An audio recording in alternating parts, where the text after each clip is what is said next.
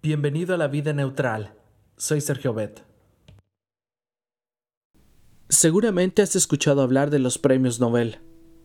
Cada año se otorgan a personas que hacen una contribución significativa al bienestar de la humanidad en varias disciplinas del saber, física, química, medicina, literatura y en el área de la paz mundial. El creador de estos premios fue Alfred Nobel, un químico sueco que inventó la dinamita ¿Y sabes cómo nació esta idea de los premios en su mente? Se cuenta que un día de 1888, Alfred revisaba la sección de obituarios de un periódico francés. En busca de la reseña de la muerte de su hermano Ludwig, su sorpresa fue mayúscula cuando se dio cuenta de que el diario reseñaba no el fallecimiento de su hermano, sino el suyo. Para colmo de males, lo que se decía de él no era como para sentirse orgulloso. Por haber inventado la dinamita, el obituario decía, ha muerto el comerciante de la muerte. ¿El comerciante de la muerte? ¿Es así como la gente me recordará? Se preguntó Nobel una y otra vez.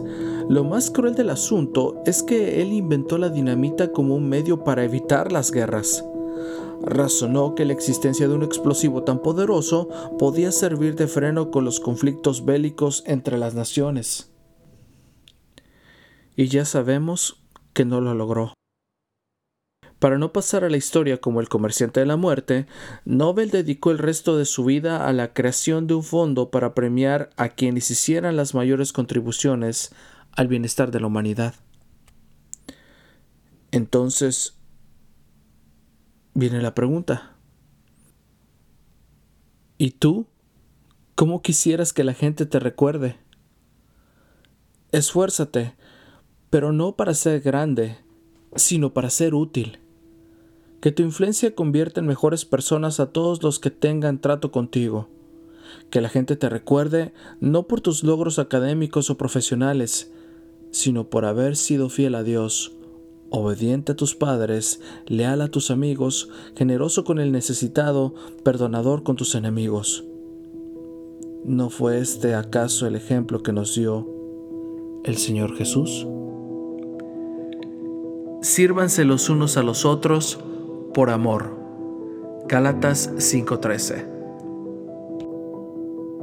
Gracias a todos por compartir este podcast, los contenidos de la página de Facebook, también escuchar iTunes y Spotify y sobre todo los que se han unido también a Tuning Radio y los que están empezando a visitar el canal de YouTube La Vida Neutral.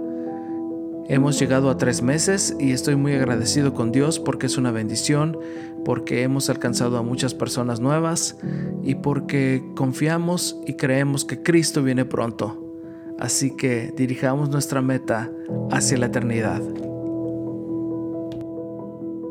Ayúdame, Señor, para ser un agente de cambio positivo donde quiera que me encuentre hoy.